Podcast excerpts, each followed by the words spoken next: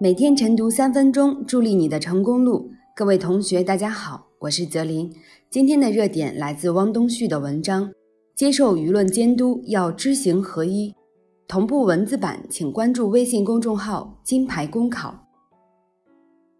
近年来，随着全面从严治党向纵深推进，一方面是国家监察体制改革、巡视监督常态化等制度性建设不断推进。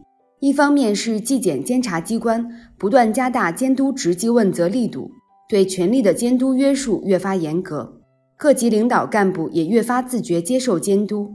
然而，知与行之间有时难免存在差距，个别领导干部对监督或多或少存在抵触，尤其是在面对舆论监督时。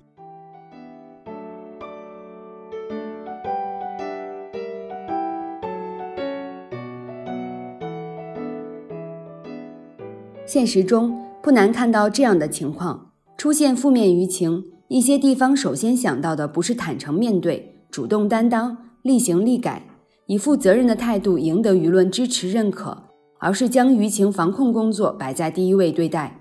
这显然是一种本末倒置。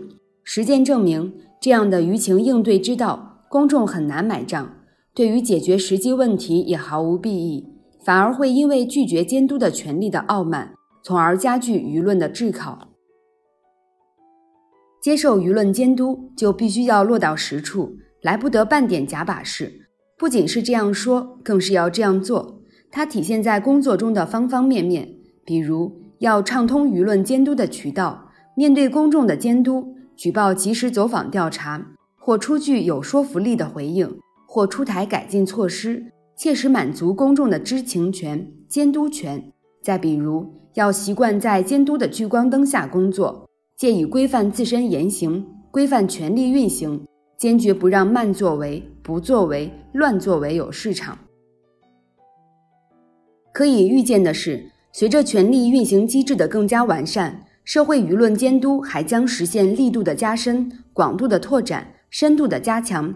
面对日益严密的监督大网，只有不断厚植清正廉洁、依法办事。担当作为的内在基因，才能无愧于组织的重托、人民的信任，从而走好人生每一步。